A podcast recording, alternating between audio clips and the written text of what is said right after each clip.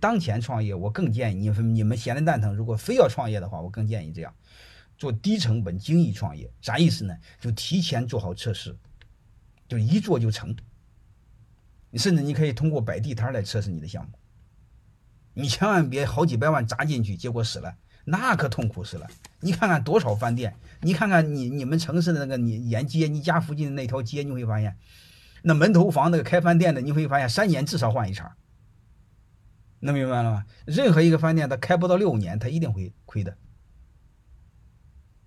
啊，它开了三年，基本上死掉，基本上本儿都赚不着，好吧？所以这时候和男女没关系，你们按这么个套路来。当然，这时候创业的时候，怎么想提高成功率？刚才还有一个就是你要有一个合伙人团队，你要把股份分好。如果你有一个合伙人团队，把股份分好。啊，这个事儿就开始变得有意思了。啊，这是十五号、十六课、十六号两天课，我重点讲的东西。第一，股份怎么分好；第二个是将来做起来的时候怎么留住核心的员工。啊，如果你们现在的企业现在经营的还可以，那两天课是可以听听的。而且你只要把股份分好，分对了，找对了合伙人。它一个天大的好处，好处是什么呢？我再给你讲一个逻辑，啊，你们有没有听过说过一句话？风投表面上看的项目，其实是看的谁？有印象吗？啊，风投表面看的项目，其实是看的是团队，看的是人。我们永远要知道，你当初看好的再好的项目。你刚才我说过，除非你精益创业，这怕把它跑通。但是多数人你会发现，他即便是有时候跑通，他跑跑的不一定跑起来，也不一定跑大。你跑大了之后不一定有护城河，是这回事吧？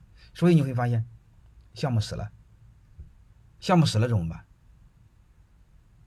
你包括拼多多，他也是黄峥做了第三个、第四个项目，是他那个做那个好什么什么，做的另外一个游戏公司内部孵化出来的一个项目。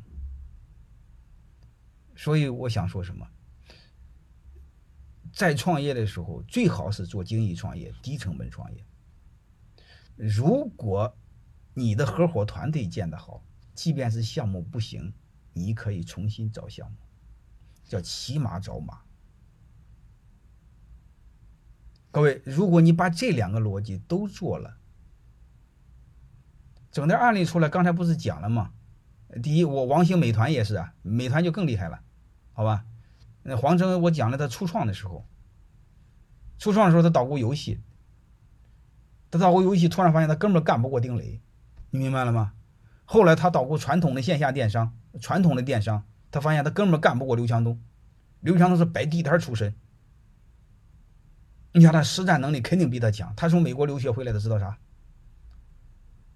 这就会发现他不行，你这怎么办呢？通过游戏转行，怎么转行呢？